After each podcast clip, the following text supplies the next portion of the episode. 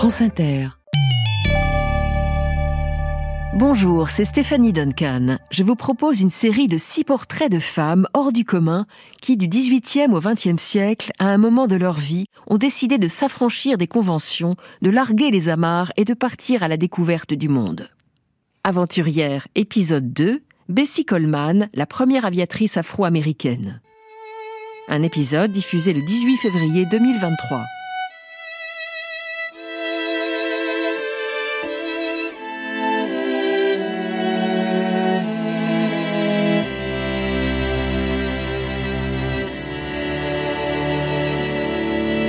20 novembre 1920, on imagine son euphorie quand du pont du paquebot, Bessie Coleman voit s'éloigner New York et qu'elle regarde au loin vers l'horizon. Car cette américaine intrépide de 23 ans a décidé de tenter sa chance en France, le seul pays où elle pourra réaliser son rêve, devenir aviatrice.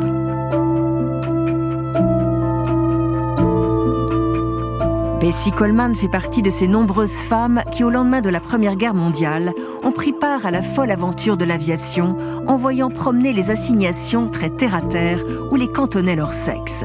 Mais la jeune femme doit surmonter une autre barrière, peut-être plus redoutable. Bessie Coleman est noire, d'origine afro-américaine et amérindienne.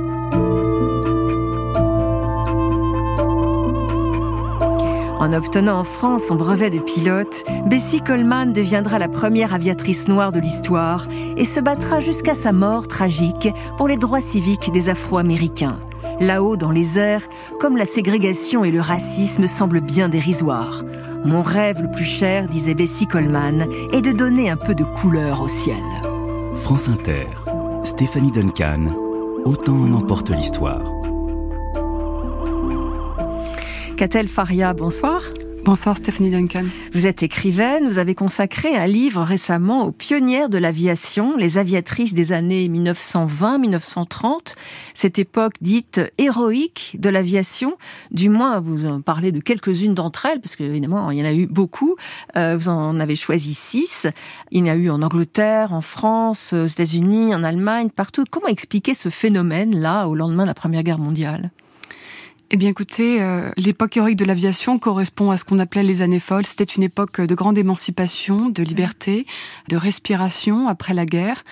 Et les femmes ont su saisir cette opportunité à l'époque euh, pour accomplir de grandes choses et notamment euh, ont profité euh, du décollage entre guillemets de l'aviation pour accomplir des exploits extraordinaires. Donc c'était l'époque des, des, grands records, des grandes traversées, des grands meetings. Dans des conditions très difficiles, des, des avions en bois et en toile. franchement, il fallait être courageuse. Hein. Oui, dans des très conditions exactement très casse-cou, dans des conditions très dangereuses. Mais c'était une époque où les, les avionneurs les laissaient volontiers prendre ce genre de risque parce que en prenant tous ces risques, les pilotes euh, accomplissaient de grandes choses, faisaient progresser l'aviation sur le plan technologique, euh, technique, et puis aussi promouvaient euh, les différentes compagnies, les, les modèles d'avions. Donc c'était un, une affaire euh, où tout le monde s'entendait très bien. En tout cas, c'était une époque de grande liberté où l'on pouvait tout tenter, même risquer sa vie euh, au moindre vol.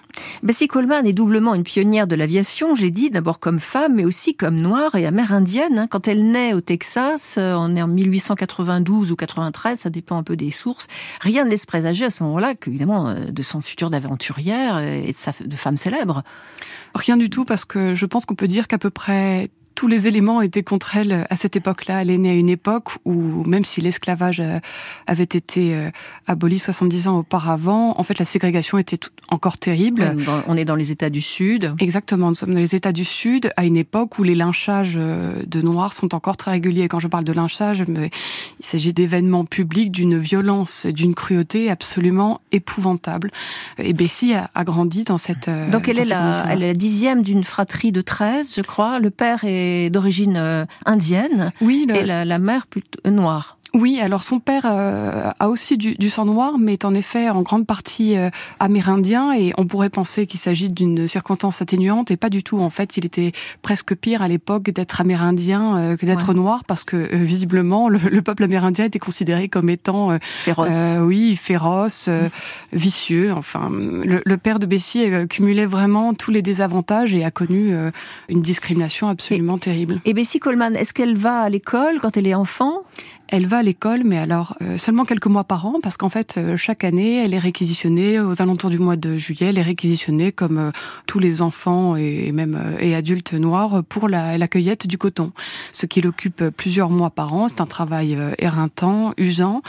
Et donc tout cela l'empêche d'aller à l'école, bien sûr. Mais elle a quand même une ambition, elle a envie de faire des études. Elle ne sait pas encore qu'elle veut être aviatrice à ce moment-là, mais elle a envie de changer de vie. Oui, et ce qui lui permet de faire ce rêve, d'oser ce rêve, c'est de lire en fait. Très tôt, sa mère, qui vit dans des conditions très simples, mais a l'intelligence de comprendre que pour aider ses enfants à sortir de leurs conditions, il faut leur donner une certaine éducation. Sa mère l'encourage euh, à lire, et Bessie aime lire. Bessie aime l'école pendant euh, les moments où elle y va, pendant les moments où elle peut y aller, et elle aime lire. Et c'est en lisant qu'elle découvrira euh, le destin d'une euh, d'une femme qui s'appelle Harriet Mann, qui s'est fait une femme qui s'était faite une, une, mission de libérer les Noirs et leur permettre de fuir du, du sud vers le nord pour mener une autre vie. Et très tôt, Bessie va rêver d'un destin à la Harriet Mann. Mais d'ailleurs, elle-même, donc à 23 ans, en 1915, elle part pour Chicago, dans les États du Nord, donc où la condition des Noirs n'est pas géniale, mais elle est quand même un peu meilleure que dans le sud et elle va devenir euh, manucure euh, dans une boutique de, de, voilà de beauté. Exactement. Et rien que pour faire cela, il fallait quand même être assez euh, euh courageuse. Il fallait du cran quand même. Cette jeune femme qui part sans le sou et qui décide d'aller vers Chicago alors que toute sa vie elle n'a vécu que dans, sa petite ville de Waxahachie, au fin fond du Texas. Et non, elle y va. Elle décide d'aller chercher une autre vie et elle y parvient, mais elle rêve d'encore plus. Donc elle se marie, mais le mariage ne dure pas. Ses frères partent faire la guerre en France et rentrent en 1918. Et c'est peut-être là, à ce moment-là, que l'idée de voler euh, lui, lui commence à lui trotter dans la tête. Oui, probablement, d'autant plus. Parce qu'elle entend parler donc de la France, que là-bas il y a des femmes qui volent, c'est ça? Exactement. Et même ses frères, l'un de ses frères a tendance à la provoquer à ce sujet. Et il dit euh, lui-même une phrase qu'on peut trouver euh, très dure c'est vous, les femmes nègres, jamais vous ne pourrez euh, voler comme le font les femmes que j'ai vues en France.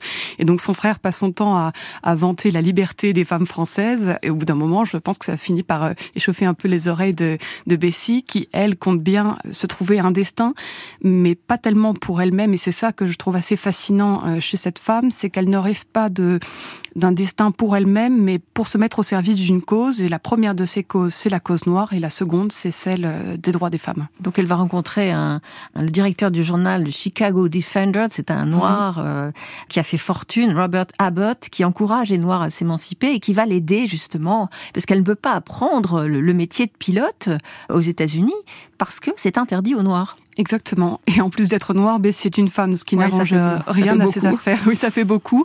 Abbott, en effet, elle encourage, lui dit qu'aux États-Unis, de toute façon, elle s'en rend compte elle-même. Elle a beau frapper aux portes des, des aéroclubs, on lui refuse tout net l'entrée.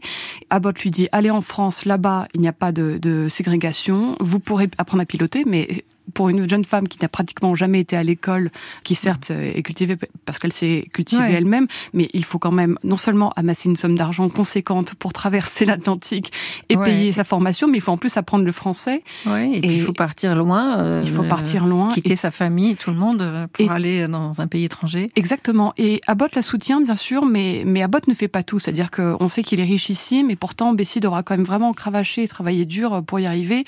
Euh, donc rien rien n'aura été facile, mais rien ne l'aura bloqué. Le 20 novembre 1920, donc, elle embarque à New York pour la France. C'est là que commence notre histoire. Catel Faria, on se retrouve dans une trentaine de minutes. Tout de suite, Bessie Coleman, une noire américaine à la conquête du ciel. Un texte de Pierre Lorimi, écrit spécialement pour Autant n'importe l'histoire. Réalisation Sophie Aude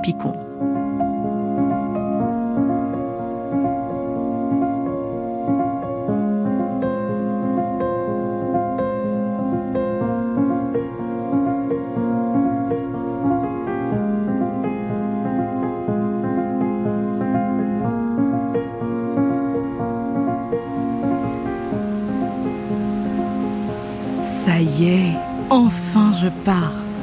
Des embruns plein la figure, mais mon Dieu que ça fait du bien. Manhattan n'est déjà plus qu'un gros point sur l'horizon. Bientôt on traversera l'Atlantique non plus en six jours, mais en quelques heures, là-haut. Je veux faire partie de l'aventure. Et l'aventure, c'est droit devant. Bye bye Chicago. Je te laisse derrière moi avec mes amis, clients, famille, mari et Al Capone pour enfin réaliser mon rêve. Moi, femme noire, du sang indien dans les veines, la petite ramasseuse de coton, celle qui lessivait des miles de linge pour les beaux quartiers, je vais devenir aviatrice. Aviatrice. 20 novembre 1920. Elisabeth Coleman quitte l'Amérique avec en poche un visa de tourisme d'un an pour la France. Son passeport indique 1m60, front haut, cheveux marrons, peau brune, reflets cuivrés. À 28 ans, malgré les difficultés, elle est bien décidée à réaliser son rêve. Robert Abbott, puissant directeur du journal Chicago Defender, l'a encouragée à se rendre en France, pays pionnier de l'aviation où n'existe pas la même discrimination. À son arrivée, une première école en région parisienne refuse de la prendre. Deux femmes viennent de trouver la mort lors d'exercices de vol. Elle tente alors le centre Caudron au Crotoy en baie de Somme. Cette école réputée borde une immense plage dont le sable durci à marée basse forme une piste idéale. Les femmes y sont admises. Adrienne Bolland et Raymonde de la Roche, deux aviatrices qui fascinent la jeune américaine, l'y ont précédée. En cette fin novembre, sa valise à la main, elle se présente au bureau de René Caudron, le directeur de l'école. Alors comme ça, vous voulez passer votre brevet de pilote? Oui. Asseyez-vous. L'international, le plus difficile. Et qu'est-ce qui vous intéresse tant dans le fait de voler? Et ne me parlez pas d'oiseaux. Mais tout m'intéresse, monsieur Chaudron. Caudron, monsieur Caudron. Monsieur Caudron, excusez mon français. Pour moi, voler, c'est s'affranchir, couper les chaînes. Le ciel est un nouvel espace de liberté et je compte bien y laisser ma trace. Vous n'êtes jamais monté dans un avion Pas même un baptême de l'air Non, pas même. Je veux être la première aviatrice noire, montrer qu'une femme comme moi peut s'élever au-dessus des préjugés, rapprocher les gens, quelles que soient leurs origines. Et quoi de mieux qu'un avion pour ça? Très juste. Alors vous êtes tombé sur la bonne école Ça veut dire que je suis prise? Yes? Euh, Pas si vite, Miss Coleman. Vous devez d'abord signer votre contrat de formation et une décharge de responsabilité en cas d'accident grave. Là, en bas à droite, sur chaque page, lu et approuvé. Votre inscription sera définitive seulement après la visite médicale. Vous devez avoir une bonne vue et des nerfs solides. Ah, une dernière chose. Euh, Votre plan de financement me paraît sérieux, mais sans être indiscret, comment avez-vous fait? Je veux dire, avec le voyage, l'hébergement, la formation sur un an, vous êtes manucure, c'est ça? Pas vraiment. Je dirigeais un salon de beauté, le meilleur de la ville. Disons simplement qu'il y a des personnes à Chicago qui croient en moi. Je ne veux pas les décevoir. Votre histoire me plaît. Ici, on aime les personnalités bigger than life, comme vous dites, qui cherchent à se dépasser. Pas comme ces dames en capeline qui veulent juste voler pour briller en société. Avec mon frère, on a lancé notre premier aéroplane en 1909, dans un champ tiré par une jument. Si Gaston était encore de ce monde, il m'aurait dit René, tu peux me croire, elle a le truc, Le truc la flamme si vous préférez. Je ne vous cache pas aussi que l'Amérique nous intéresse. En tant qu'avionneur, il y a un fort potentiel commercial. Et si vous êtes aussi doué qu'Adrienne Bolland, mais n'allons pas trop vite. Vous devrez d'abord faire vos preuves. Je peux visiter vos ateliers? Naturellement. Je vais vous montrer nos dernières acquisitions. Le Newport 82, un biplace qui a remporté le challenge Léon Moran, et le Sopwith anglais avec ses 160 chevaux. Et demain, baptême de l'air. Les mois qui suivent sont intenses pour l'élève pilote. Installée dans une pension au village, elle fait chaque matin à pied les 3 kilomètres qui la séparent du terrain d'aviation. Les villageois regardent avec une curiosité amusée cette élégante et frêle américaine à la peau noire qui contraste dans ce coin de Picardie. Élève douée, assidue, appréciée de ses camarades, mais déclinant leur virée au dancing ou au casino, Bessie Coleman fait des progrès rapides. Réglage du moteur, trajectoire de vol, tangage et roulis, elle apprend, note et révise jusqu'à tard le soir. Son français s'affine et les termes techniques lui deviennent familiers. Allez, on révise encore une fois les points de contrôle que doit faire un pilote avant tout décollage, même si les mécanos ont déjà tout inspecté. J'insiste sur ce point. Les défauts possibles sur les ailes et le fuselage. Oui, une déchirure dans la toile et c'est le plantage assuré. Mais encore? L'empennage, les stabilisateurs, la gouverne, les pneus et voir si la tringle des commandes a été bien graissée. Bien. Vous vous rappelez la devise de l'école Caudron Expliquer, comprendre, Voir, voir, toucher. toucher. Tirez sur le troisième au banc de l'aile gauche. Là. Ouais, il doit être bien tendu. Il l'est. Et que doit-on encore contrôler? La bonne fixation des longerons. Exact. C'est comme ça que le frère du patron est mort. Bêtement. Son avion s'est plié en deux en plein vol. Allez, on fait une pause. Vous voulez une cigarette? Non, merci. L'examen approche. Vous, vous vous sentez comment, mademoiselle Coleman? Comme Eugène Bullard. Bullard, Bullard, euh, attendez, je, je bulle là. On voit son portrait dans le clubhouse. Parmi les as de la guerre? Oui. Ça vous revient toujours pas? C'est le premier pilote noir militaire, surnommé l'hirondelle noire de la mort, pour ses attaques fulgurantes. Eh ben, ça promet. Jusque-là, votre prise de risque était mesurée. Attention à ne pas vous laisser guider par vos émotions.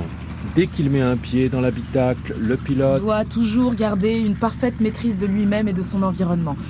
Je sais, monsieur l'instructeur. Mais sans risque, il n'y a pas de plaisir. Oula On aborde un sujet complexe, hors cours. Comment se faire plaisir tout en contrôlant l'incontrôlable?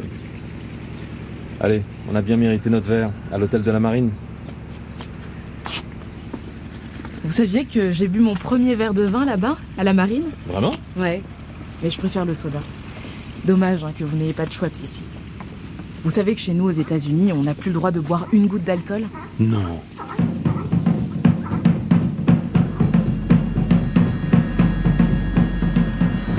Que j'aime voler.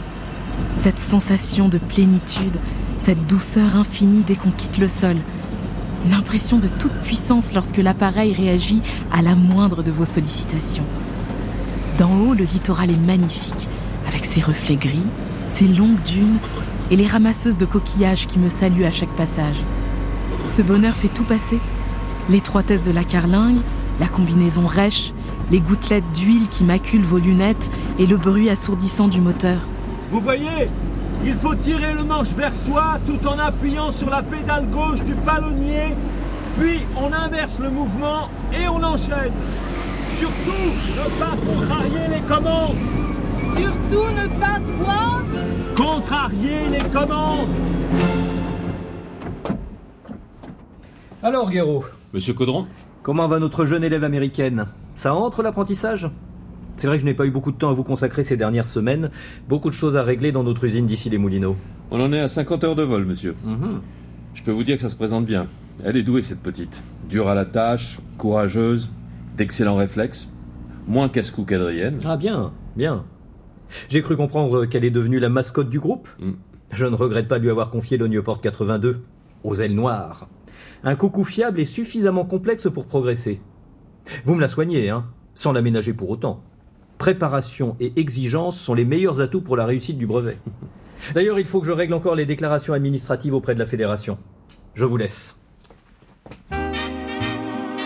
Outre un examen théorique, le brevet de pilote en 1921 comprend différentes épreuves pratiques. Vol en triangle, vol en altitude, vol plané, moteur coupé, et la plus technique, une série de boucles en forme de 8 entre deux mâts distants de 500 mètres pour finir par un atterrissage pile à l'endroit tracé sur le sol. Le brevet international, qui autorise le transport de passagers, relève encore le niveau d'exigence en ajoutant deux épreuves difficiles, un vol de nuit et un circuit de près de 400 km avec deux escales imposées à réaliser en moins de 8 heures sous le contrôle de commissaires de la Fédération aéronautique internationale. Demain, c'est The Big Part, le gros morceau, le circuit. Le nom des escales vient de tomber, ce sera Orly et Buc avant retour au Crotoy. J'ai intérêt à préparer un plan de vol millimétré. La région est dense et les points de repère vus d'avion pas si simples à repérer. Mais je me sens prête. No stress. Allez, pense à autre chose. Aujourd'hui, c'est repos. Quelque chose me pousse comme si j'étais en mission. Je m'arrête souvent devant cette statue de Jeanne d'Arc dans le port du Crotoy. Elle m'inspire. J'aime son visage calme et déterminé. Moi, une Jeanne d'Arc noire? Et pourquoi pas? J'espère simplement ne pas finir un jour comme elle dans les flammes, celle de mon avion. J'appelle mademoiselle Coleman à venir me rejoindre.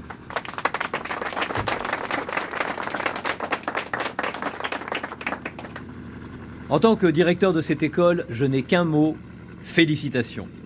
Vous avez réussi l'examen haut la main avec trois mois d'avance, la seule ce semestre parmi nos 62 stagiaires. Prenez-en de la graine, messieurs. C'est avec un immense plaisir que je vous remets donc votre brevet international dûment tamponné. Merci.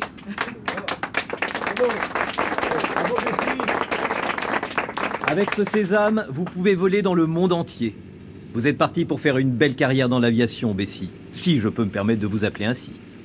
Sur ce, champagne. Le Crotoy, 16 juin 1921. Georgia, ma sœurette, c'est fait. Je l'ai mon brevet. Numéro 18310. Je tire un peu la tronche sur la photo, mais bon. Désormais, je suis une pilote, tout ce qu'il y a de plus officiel. Je reste encore en France quelques semaines. Je veux profiter de Paris et m'offrir une tenue d'aviatrice sur mesure. Long manteau de cuir noir comme les aviateurs canadiens, casquette de cuir à mes initiales, veste d'officier bleu avec gros ceinturon, pantalon bouffant et longues bottes lacées. Tu verras, ça en jette. J'ai hâte de tous vous retrouver à Chicago. Maman, toi, Nailus, Héloïse et mes gros machos de frères. L'aviatrice rentre à New York le 29 septembre 1921 sur le Manchuria, un paquebot qui ne pratique pas la ségrégation. Être la première pilote afro-américaine lui vaut une vraie reconnaissance médiatique, mais une désillusion l'attend, elle ne trouve pas de travail dans l'aviation.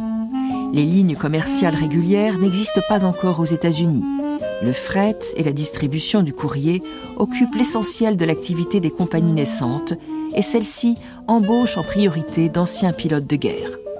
Après avoir assisté à la revue musicale Shuffle Along sur Broadway comme invité d'honneur, Bessie Coleman rejoint dans un bar Robert Abbott, patron d'un groupe de presse noir à succès qui soutient la jeune femme depuis ses débuts. Monsieur Abbott, je sais plus quoi faire. J'enchaîne les lettres de motivation, l'envoi de CV avec copie de mon brevet et rien. Pas un retour. Je sais bien ce qui dérange les recruteurs. La photo sur ma licence de pilote. J'ai l'impression d'un mauvais rêve. C'est décourageant. Je continue à y croire, hein, ne mais... désespérez pas, Bessie. Soyez patiente, vous avez toutes les qualités pour réussir. Le secteur aérien est en train de s'organiser.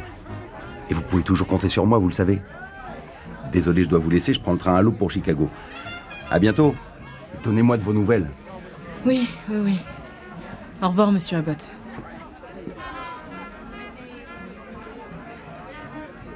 Bessie? Bessie Coleman, l'aviatrice? Oui, c'est moi. J'aurais parié ma tasse de thé au chin. C'est du bon, pas frelaté. Si vous en voulez, je connais bien le serveur. Non, merci. Je reste à mon ginger beer. Je peux m'asseoir? Oui Ethel Dare, la sorcière volante? J'ai vu ta photo, votre photo dans le journal. Et merde, on se tutoie, non? On tutoie bien les oiseaux D'accord. T'es cascadeuse Yep, et fière de l'être. T'es devenue une célébrité, dis donc. Ouais, mais pour ce que ça me rapporte, c'est pas les articles de presse qui nourrissent mon compte en banque. Pourtant, je pensais que mon brevet m'ouvrirait des portes. Ah non, ça suffit plus, camarade. Déjà que les mecs nous passent devant, en plus t'es noir. Y a qu'un moyen de gagner correctement sa vie avec un avion de nos jours. Faire des cascades dans les meetings aériens. Avec le développement des cirques volants dans le pays jusqu'à la côte ouest, il y a un paquet de trucs à se faire. T'es pas du genre chochotte, je me trompe? Alors tu devrais y réfléchir. Personne ne voulant la former à la voltige aux États-Unis, Bessie Coleman repart en Europe en 1922. Son périple passe par Paris, puis Amsterdam, où elle rencontre Anthony Fokker, une référence dans le milieu de l'aviation. Il lui ouvre les portes des meilleurs centres de formation en Allemagne, où elle s'entraîne avec d'anciens as des combats aériens. Elle se fait remarquer par son habileté, apprend à sauter en parachute et commence à imaginer ses premiers numéros. En juin, Pathé News tourne un reportage sur cette étonnante pilote noire qui virevolte au-dessus de Berlin. Bessie Coleman se sent enfin prête. Le 9 août 1922, elle embarque pour New York, où elle est accueillie triomphalement par la presse. J'ai le grand plaisir d'accueillir Queen Bess, première femme noire pilote au monde qui nous revient d'Europe, auréolée d'une très belle réputation d'acrobate aérienne. Bonjour Bessie Coleman. Bienvenue à notre conférence de presse. Bonjour à tous. On dit que vous avez traversé en avion le palace du Kaiser à Potsdam, près de Berlin. C'est vrai? Absolument. Très impressionnant. Je suis le seul aviateur américain à l'avoir fait, semble-t-il. Pensez-vous qu'une femme soit aussi courageuse qu'un homme? Vous en doutez? Je suis là avec quelques-unes pour le prouver. Piloter est un sport de haut niveau, dangereux, et le vol acrobatique en est la discipline la plus exigeante. Il y a en effet beaucoup d'accidents parmi les cascadeurs aériens. Quel rapport entretenez-vous avec la mort? J'ai vu l'avion d'un de mes camarades s'écraser lors de ma formation en France. Au lieu de me démotiver, ça a renforcé ma détermination à réussir. Vous savez, lorsque vous êtes noir dans un État du Sud, vous côtoyez la mort dès votre plus jeune âge. Les principaux aviateurs français et allemands ont parlé de vous comme l'un des meilleurs pilotes qu'ils aient vus. Ça me fait très plaisir. Voler m'a appris le courage, la résistance et l'ambition. Atteindre ce niveau demande des heures et des heures d'entraînement. J'ai eu la chance de rencontrer des personnes formidables là-bas qui m'ont partagé leur savoir. Vous n'avez pas trouvé ces compétences de ce côté-ci de l'Atlantique? Et non. Elles existent mais ne sont pas encore accessibles à tous. C'est mon combat aujourd'hui. Je pense que ma destinée était de risquer ma vie pour apprendre à piloter et d'encourager les Afro-Américains à ne pas rester derrière les Blancs dans ce domaine. Dans ce but, je compte bien ouvrir une école de pilotage dans les mois qui viennent. Et quand aura lieu votre premier show? Dans 15 jours, le 27 août au Glen Curtis Field à Long Island. Venez nombreux, je vous promets de belles surprises. Organisé en l'honneur des vétérans noirs du 15e régiment d'infanterie de New York et sponsorisé par Robert Abbott, l'événement est présenté comme le premier vol public d'une femme noire. Mais une pluie battante oblige à le reporter d'une semaine. Le 3 septembre 1922 à 16h45, sous un timide soleil, Bessie Coleman s'avance vers son avion devant une foule bigarrée. À présent, chers auditeurs, voici l'épreuve la plus spectaculaire, la plus virtuose, la plus dangereuse aussi. Le grand numéro tant attendu que nous allons partager en direct sur les ondes avec vous. Tout juste rentrée d'Europe où elle s'est formée auprès des plus grands, Bessie Coleman va exécuter des figures encore jamais vues en Amérique. Miss Coleman, le ciel de Long Island est à vous. La voici qui s'avance. Revêtue de son uniforme fétiche, Bessie Coleman grimpe dans la nacelle. Elle s'attache, ajuste ses lunettes et fait signe aux mécanos de lancer l'hélice. L'avion roule à présent. Il décolle comme une flèche. La météo est bonne, la visibilité excellente. Chers auditeurs, c'est un véritable ballet aérien en solo que nous assistons. Et quel saut Free Piqué Chandelle Fausse attaque Le biplan semble combattre un ennemi invisible. Quelle maîtrise Mais que se passe-t-il? On n'entend plus le moteur. L'avion décroche et tombe comme une feuille. Oh non, il se redresse. Le moteur redonne toute sa puissance. Ce n'était qu'une ruse. Cette pilote est tout bonnement incroyable. J'en frissonne encore, la main crispée sur le micro. D'ailleurs, ici, au Glen Curtis Field, la foule ne s'y trompe pas. Les clameurs retentissent dans tout l'aérodrome. Une dernière figure en huit et c'est déjà le finish. Miss Coleman est debout, les bras en V. V comme victoire. Elle signe ainsi un magnifique hommage à nos troupes. Ce premier succès à New York lance sa carrière de voltigeuse. Le mois suivant, l'aviatrice donne un nouveau spectacle à Chicago où elle enchante la foule. Son carnet d'engagement se remplit. Les meetings aériens sont généralement suivis par une séance de baptême de l'air à 5 dollars par participant. Bessie Coleman peut en enchaîner une vingtaine jusqu'à la tombée de la nuit. De quoi améliorer ses finances, mais pas assez pour acheter son propre avion. Elle loue des appareils excédentaires de l'armée, parfois rafistolés à la colle et au fil de fer. La voltige est un métier de saltimbanque, risqué et dépendant des conditions météo. Sollicitée par ailleurs pour des publicités et des projets de cinéma, elle a désormais un agent. Ah Miss Coleman. Miss Coleman, on peut se parler une minute? Alors, ça fait trois mois que je me démène pour organiser votre planning. Finaliser les contrats. Oui, venez-en au fait, monsieur Jackson. Je vous ai présenté un projet de film très intéressant. Vous étiez d'accord, Mhm. la production a mis les gros moyens, et puis j'apprends que vous venez de tout plaquer le premier jour de tournage. Mais qu'est-ce qui se passe? J'ai lu la nouvelle mouture du scénario et ce n'est pas possible. J'y apparais comme une cendrillon noire qui débarque à New York en haillon de son sud natal. Je ne veux pas de ces trucs façon case de l'oncle Tom.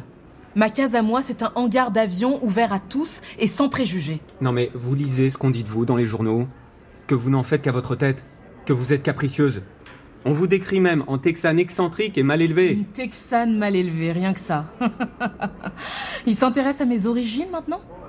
Dites-leur que je trichais petite sur le poids des ballots de coton en mettant mon pied sur la balance à l'insu du contremaître. Je ne tiens pas compte des critiques, monsieur Jackson. J'avance. Mais vous allez foutre votre carrière en l'air. En l'air, comme vous dites, j'y suis déjà et très bien. Ce film ne correspond pas à l'image que je me fais d'une jeune femme noire, moderne, indépendante, sans enfant ni mari à nourrir. Je suis aussi connue qu'une chanteuse de jazz. Certains ne le supportent pas. Ma liberté inquiète les mâles noirs. C'est qu'ils pensent que je vais donner des idées à leurs femmes. J'y compte bien. Il y a encore beaucoup à faire dans ce pays pour atteindre l'égalité entre hommes et femmes, aussi bien qu'entre blancs et noirs. Je ne reviendrai pas sur ma décision. Dans ce cas, je jette l'éponge, Miss Coleman. Trouvez-vous un autre impresario? Je lui souhaite bien du plaisir. Les affaires s'améliorent pour l'aviatrice. Elle peut enfin acheter d'occasion son propre Jenny, un Curtis JN4, avion apprécié des cascadeurs aériens pour sa stabilité et sa maniabilité. Elle espère pouvoir réunir assez d'argent pour ouvrir son école de pilotage. Mais un événement va bouleverser ses projets. Le 4 février 1923, elle est invitée à se produire devant 10 000 personnes pour l'inauguration d'un parc d'attractions près de Los Angeles. Peu après le décollage, le moteur cale à 80 mètres du sol, son biplan pique du nez et s'écrase. Transportée inconsciente sur une civière, Bessie revient à elle et veut terminer son show. Face à la gravité des blessures, le médecin refuse. C'est l'hôpital tout de suite où elle ne pourra plus jamais voler. Fracture multiple de la jambe gauche, trois côtes cassées, 12 points de suture sur le visage et le menton. Vous faites rien à moitié, Bessie. Oh, quelle poisse J'y étais presque. J'avais trouvé un sponsor, acheté mon avion, et voilà ce fichu moteur qui me lâche et tout est à refaire. J'en pleurerais. Le pire, c'est que je dois rester alité plusieurs semaines. Comment je vais tenir, moi? Financièrement, je suis pas loin du crash. Ne vous en faites pas. Vous êtes ma protégée. Et le journal vous soutient. Au point de rendre ma femme jalouse. Jalouse? Oui. Elle pense que je m'occupe trop de vous. Alors, officiellement, je ne suis pas ici, mais en visite dans nos bureaux californiens. Ah. Bon, revenons à ce qui nous préoccupe. Pour l'instant, il faut faire une croix sur l'aviation. Comment ça? Je parle simplement de voler.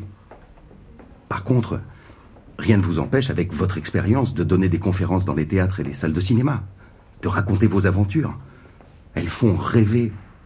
Si vous saviez le nombre de courriers qu'on reçoit au journal après chaque article sur vous. Oh, c'est une idée, ça. Des conférences ouvertes à tous. Je pourrais projeter les images tournées par Pâté. Elle date un peu, mais ça ira. J'ai toujours les bobines avec moi. Aïe oh. Ah, saleté de jambe. Oh. J'imagine déjà le titre de ma conférence. Donner des couleurs au ciel. Ça sonne bien, non? Dans les mois suivants, Bessie Coleman lance un cycle de conférences qui séduit un large auditoire. Devenue un modèle pour la communauté noire, elle obtient le soutien d'associations en faveur des droits civiques. Ne pouvant voler, elle partage à Chicago la vie des Flappers, ces garçons des années folles à l'esprit rebelle et avant-gardiste. En septembre 1923, enfin remise de son accident, l'aviatrice reprend ses performances aériennes. Bess, t'as vu la photo dans le journal ce matin? Non, pourquoi? Un truc terrible. Et pourtant, on est plutôt bonne dans le genre. Je suis verte de pas y avoir pensé. Oh, mais quelle idée oh, Il est où ce foutu journal Bon, tant pis. Imagine un peu Blackie. M'appelle pas Blackie, je déteste ça. Je suis pas une chienne. Ok, ok. Donc imagine la scène. Deux silhouettes en combi blanche, se tenant presque debout sur l'aile supérieure du Jenny. Mmh, Jusque-là, rien de bien difficile, même à 100 km/h. Hein. Euh, assiette droite, si le ciel est sans turbulence. Attends, attends. Chacun se tient sur l'aile opposée, une raquette à la main, Hein et entre eux, il y a un filet blanc. Les deux pilotes jouent au tennis. Non, mais ils font semblant.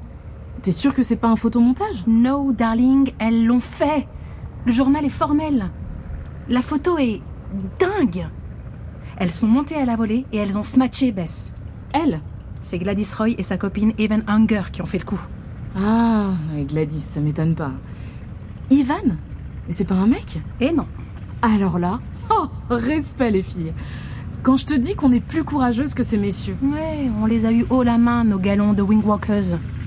Eh, qui a dansé le Charleston là-haut? C'est nous. et qui a marché sur l'aile les yeux bandés? C'est nous. Et qui a changé une roue en plein vol en sautant depuis un autre avion sans harnais ni rien? Hmm, on nous en demande de plus en plus, c'est elle. Il faut voler à basse altitude pour que les spectateurs puissent bien voir. Il faut prendre chaque fois plus de risques. Cette curiosité des foules pour les flying circus, ça ne durera pas. Les gens vont se lasser. On vit la fin d'un âge d'or. Je nous donne encore quoi Allez, deux ou trois ans. Déjà, la concurrence est rude, les tarifs font du piqué. Ouais. Eh ben moi, j'ai pas dit mon dernier mot. Faut du sensationnel pour être bien payé. Je pense reprendre un truc de cirque, tu vois, où on est accroché à une corde par les mâchoires et on tourne comme une toupie. Quoi? Ouais, j'ai fait des essais dans un gymnase et je tiens 12 minutes. Ça devrait le faire. Bon. Après, je peux plus manger pendant deux jours, c'est ça le problème. Waouh Moi, je veux juste créer mon école de pilotage ouverte à tous, euh, quel que soit le sexe ou la race. Ah, tu sais bien, c'est mon dada. C'est hein. ton dada. Hmm. L'aviation, c'est un outil d'émancipation.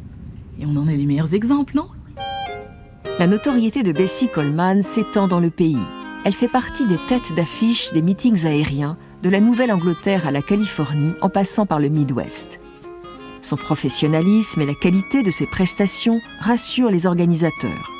Elle en profite pour exiger la mixité raciale dans les tribunes partout où elle passe et compte bien emmener son spectacle plus au sud. Robert, j'ai quelque chose d'important à vous confier. Oui J'aimerais votre avis. Ah, très bien. Je vous écoute. Un peu de café? Oui, merci.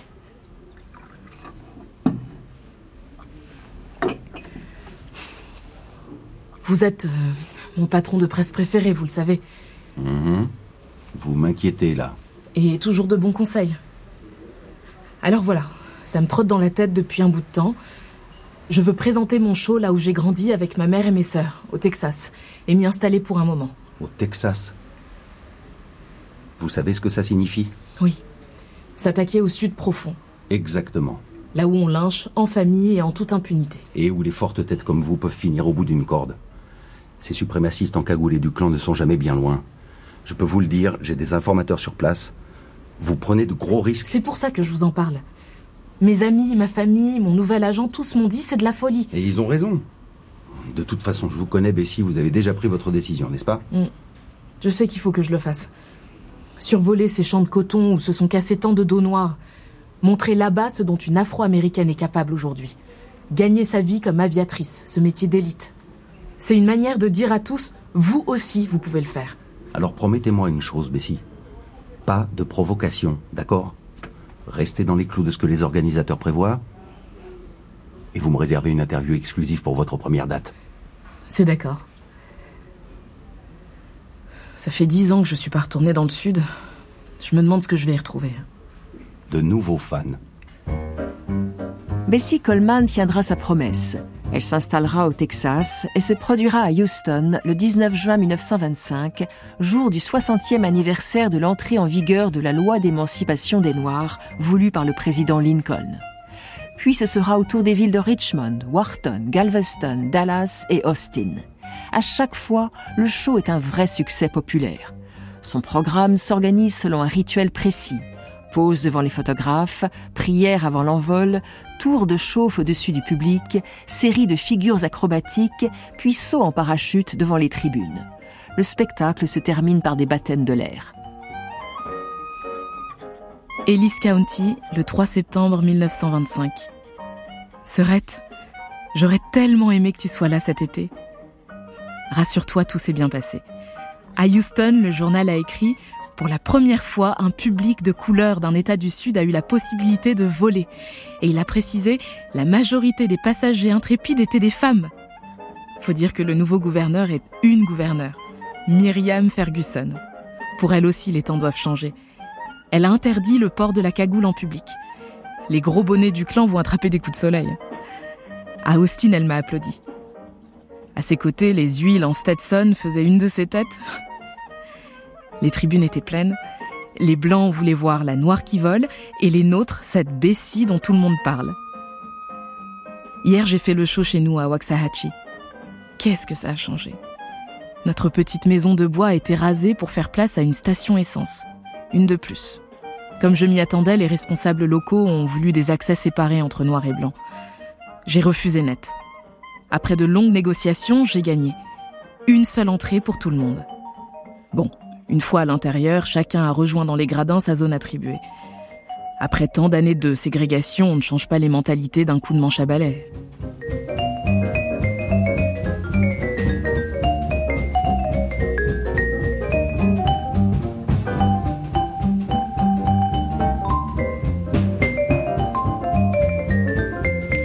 Bessie Coleman, une noire américaine à la conquête du ciel, de Pierre Lorimi, avec Bessie Coleman, Claudia Mongoumou, René Caudron, Emmanuel Ménard, Victor Guéraud, Geoffroy Guerrier, Robert Abbott, Jean-Baptiste Verquin, Ethel Der, Carrie Lergrichy, le commentateur sportif Thomas Sagol, la journaliste Christelle Baranzelli, l'impresario Mathieu Genet. Bruitage Bertrand Amiel, prise de son montage et mixage Julien Douminc et Kevin Delcourt, assistante à la réalisation Laure Chastan, réalisation Sophie Haute-Picon.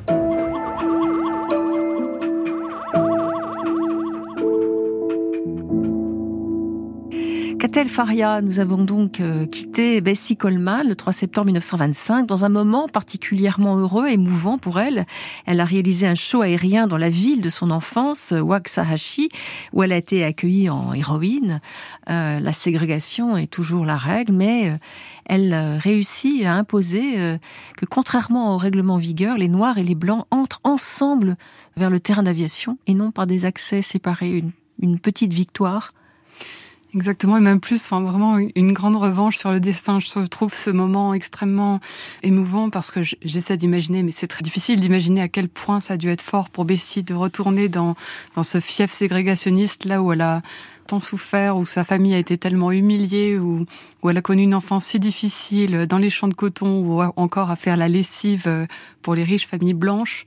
La voilà qui revient dix ans plus tard, euh, auréolée de gloire. et, en même temps, elle doit s'imposer pour obtenir cette petite chose. Euh, donc, les noirs et les blancs passent par le même accès pour accéder au terrain d'aviation, mais après, les noirs et les blancs se séparent à nouveau pour entrer chacun dans, dans des tribunes différentes. C'est fou, quoi. On a du mal à imaginer ça. Oui, c'est fou. Et pourtant, symboliquement, ce qu'elle a réussi à imposer ce jour-là, c'est vraiment très fort. C'est une victoire contre ce qu'on appelait, enfin, à l'époque, les lois ségrégationnistes s'appelaient les lois Jim Crow, en référence, oui. en référence à, une chanson qui s'appelait Jump Jim Crow.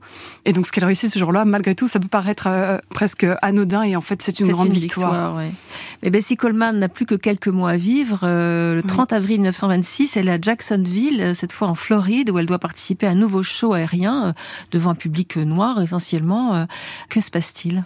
Eh bien, euh, le jour qui précède ce show, Bessie, qui est très professionnelle, très consciencieuse, qui ne laisse rien au hasard, décide de faire un, tour de repérage. Elle veut s'entraîner, elle veut faire un vol et surtout euh, se préparer pour le saut en parachute qu'elle voudra faire le lendemain, parce que c'est toujours comme ça qu'elle termine ses shows. Elle pilote dans un premier temps, et puis vers la fin du, du spectacle, elle demande à quelqu'un d'autre de piloter pour elle, et elle fait un saut en parachute. Et donc ce jour-là, elle fait une répétition. C'est son mécanicien, un blanc, qui tient les commandes. Et en fait, euh, alors qu'elle est euh, au tout début de son vol, l'avion atteint les, les 1000 mètres de hauteur, il y a un problème. On aura du mal à déterminer quelle est la vraie cause de l'accident, mais l'avion perd de la vitesse. Et lorsqu'il se retrouve à peu près 150 mètres de hauteur, si je ne dis pas de bêtises, l'avion se retourne et là, Bessie, qui n'était pas attachée justement parce que comme elle est de petite taille, elle a... Et puis elle allait euh, elle jeter en parachute, mais elle n'a pas eu le temps d'avoir son... Non, là, elle faisait seulement un, ah repérage pour savoir d'où elle allait sauter. Et en fait, elle avait pour habitude de ne pas s'attacher parce que comme elle était de toute petite taille, 1m60, elle voulait pouvoir bien repérer la zone et une ceinture entravait trop ses mouvements. Et donc là, c'est vraiment tragique. L'avion se retourne et Bessie chute et s'écrase contre le sol. L'avion, lui, part s'écraser un petit peu plus loin. Euh, le pilote ne, enfin son mécanicien qui pilotait à ce moment-là ne, mourra pas lui. Voilà, Bessie meurt, meurt de cette manière euh, terrible et tragique. Ces shows aériens où l'on multiplie les acrobaties étaient très populaires. C'était des grandes fêtes et en même temps c'était des moments extrêmement dangereux. C'était extrêmement dangereux. Moment, vous parlez de d'une vie de saltimbanque. C'est exactement ça. Et puis il fallait en faire toujours plus. Tout à l'heure, plaire au public. euh, Exactement. des choses de plus en plus risquées. Prendre des risques absolument euh, qui paraissent absolument fous aujourd'hui. Faire des acrobaties. En fait, le public n'est jamais satisfait. Et euh, lorsque tout à l'heure, euh, dans votre récit, vous parliez de, de l'accident qu'elle subit à un moment pendant un grand show, ce qui est terrible, c'est que cet accident qui lui vaut plusieurs fractures et qui manque de la tuer, euh, ce que j'avais lu à l'époque, c'est que le public ne s'était pas tellement ému du fait qu'elle se soit brisé les os comme ça contre le sol, mais que c'était plutôt euh, impatienté que ce que... Ils n'en avaient que- pas eu pour leur argent. Ils n'en avaient pas eu pour leur argent, ils avaient surtout demandé à être remboursés. Et donc ça montre bien à quel point le, le, le public voilà, était exigeant, voulait toujours plus. Ouais, et les règles de sécurité sont pas très exigeantes non plus. Euh, les avions Non. sont souvent un peu bricolés, euh, mal réparés. Exactement, et puis surtout dans le cas de Bessie, qui a très peu d'argent et qui récupère souvent des vieux avions de, de l'armée de l'air euh, un peu rafistolés. L'espérance de vie d'une aviatrice dans les années 20, euh, c'est quoi? Oh, euh, en tout cas, la, plupart d'entre elles sont mortes en volant. Elles Alors, sont, ouais. elles sont mortes euh, jeunes pour la plupart. Bon, Adrienne Euh, Bolland, c'est une exception. Elle voilà. va réussir le miracle de mourir dans son lit à 80 ans, mais à très pauvre. J'ai con- enfin- consacré un autant porte l'histoire sur elle, donc si vous souhaitez l'écouter, amis auditeurs, l'émission est, est disponible sur le site. Bessie Coleman, est-ce qu'elle a eu le temps quand même de réaliser son rêve, donc de créer une école de pilotage pour les Afro-Américains Alors, elle n'a jamais réussi à créer cette école, mais cette école a été créée quelques mois plus tard par euh, un autre aviateur, mais je pense que c'est elle qui a fait l'essentiel. C'est grâce à elle que tout ça a pu se faire. Mais ce qui est très touchant, c'est que comme Bessie Coleman ne baissait jamais les bras, euh, qu'aucune barrière ne l'effrayait, très longtemps, elle parlera dans les interviews de cette école en promettant à chaque fois qu'elle est sur le point de la créer. Et puis à chaque fois qu'elle parle de cette école, l'endroit, l'emplacement change de, de ville. Et c'est ça qui est très touchant chez Bessie Coleman, c'est qu'elle avait euh, déjà un, un très grand sens de la communication. Elle faisait en sorte que les choses arrivent. Donc même si elle n'était pas encore tout près du but, elle, euh, elle faisait en sorte de jouer toutes les cartes et de, d'atteindre son but. qu'elle elle sait, euh, en bonne américaine aussi, que pour voler, bah, et pour financer son rêve, il faut aussi se soumettre aux lois du marketing. Euh, il y a toujours ce côté, donc comme vous dites, euh, c'est la communication, c'est aussi se créer un look aussi, faire des photos où elle est toujours très, jolie, avoir des slogans accrocheurs pour, pour, Exactement. pour, euh, se faire apprécier du public. Et, Et c'est assez fascinant chez cette jeune femme qui, bon, a priori, a passé toute son enfance à Waxahachie à cueillir du coton. Je pense que non seulement elle avait, euh, elle était très travailleuse et, et ça se voit très bien au moment où elle passe son brevet de pilote parce que contrairement à ses camarades qui vont boire euh, euh, des coups de temps en temps au bar, elle, elle a beau très bien s'entendre avec eux, elle se refuse à, à sortir la plupart du temps et elle travaille, elle travaille d'arrache-pied alors que tout est plus difficile pour elle parce que elle est américaine et qu'elle ne parle pas très bien français, ouais. Et ça, cette valeur travail se retrouve dans à peu près tout ce qu'elle fait, cette volonté farouche, elle l'exerce partout. Et en plus, je pense quand même que c'était une femme vraiment euh, fine, euh, très intelligente, qui a compris, enfin qui avait une, une compréhension de la communication assez incroyable pour son époque. En effet, vous parlez de cette tenue, elle a l'idée de se créer une tenue pour devenir vraiment un personnage. Et donc je, Bah, je- sait qu'il faut euh, qu'elle soit belle sur les photos, enfin, qu'elle oui, soit euh, qu'elle ait de l'allure en plus, parce que je, ouais. voilà qu'elle ait de l'allure, qu'elle en impose, euh, qu'elle attire l'attention, et ça marche parce que c'est vrai que c'est une, une ambassadrice euh, en plus d'être euh, très talentueuse, inspirante, charismatique, c'est un, un tout petit bout de femme mais qui rayonne, qui dégage, qui est euh, assez On- On, extraordinaire. on l'a entendu le 15 juin 1921, donc la représentation française de la Fédération aéronautique internationale lui a délivré un brevet de pilote, ce qui Oui. l'autorisait donc à piloter dans le monde entier. Comment expliquer que la France était le pays le plus accueillant aux aviateurs noirs? Bon, là, la France est un pays aussi raciste, enfin, comme euh, beaucoup de pays. Enfin, il y a, l'empire colonial, etc. Mais les Noirs sont américains, sont vécus comme euh, une sorte euh, d'exotisme. Enfin, il y a, il y a une comment expliquer ça? Parce qu'il y a aussi l'exemple d'Eugène Bollard. hein, Donc, c'était le, le premier pilote noir de l'histoire de l'aviation, petit-fils d'esclave. Il était parti à 17 ans en Europe, en France, où il avait passé lui aussi son brevet de pilote, et il avait combattu pendant la Première Guerre mondiale. Oui, alors écoutez, vraiment, très sincèrement, je pense que le racisme aux États-Unis et en France sont absolument, euh, étaient déjà absolument incomparables. À l'époque, euh, aux Ouais. États-Unis, le racisme, c'était vraiment institutionnalisé. Oui, c'était la vous aviez des fils, la ségrégation. Vous aviez des marquages au sol pour Mm. séparer les fils de, de blancs et de noirs. En tant que noir, vous n'aviez pas le droit d'aller dans certains lieux, dans certains cafés, Ouais. alors qu'en France, lorsque Bessie se posait dans un café, elle pouvait le prendre en terrasse. Et c'était au contraire des touristes, lorsqu'elle était à Paris, qu'elle se promène, ce sont des touristes américains qui viennent la voir en disant, mais mais qu'est-ce que vous faites à la terrasse de ce café? Vous n'avez pas le droit. Et les Français les regardent en disant, euh, euh, ben non, de, quoi, est-ce que vous parlez? Alors, bien sûr, il y a des, racistes en France et elle, probablement, elle a probablement eu des remarques racistes, mais c'était pas du tout une généralité. on la regardait. système. Non, on la mm. regardait même, vous voyez, même au Crotoy, on aurait pu penser que ça devait être un, petit village perdu au nord de la Picardie. On aurait pu imaginer que ce serait plus raciste que n'importe où ailleurs, et pas du tout. Je pense qu'on la regardait avec beaucoup de curiosité, mais on la regardait aussi avec une forme de, de, bienveillance, de, bienveillance de, sympathie. Et puis, il faut dire qu'en fait, il y a énormément de pilotes du monde entier qui venaient à cette époque-là, dans cette école des frères Caudron, au Crotoy. Vous aviez des princes étrangers qui venaient apprendre à piloter. Donc, ça ne paraissait pas du tout euh, aberrant. Merci, Catel Faria. Je conseille la lecture de votre livre, Les Aventurières du ciel, paru dans la collection Aventure aux éditions Point. À lire également sur le sujet d'André Berton, pionnière noire de l'aviation, Bessie Coleman, Marie-Claude Valide et leurs héritières, paru chez l'Armatan en 2022, et puis une série de BD, Black Par Yann et Alain Henriet, qui évoque la vie aussi de Bessie Coleman.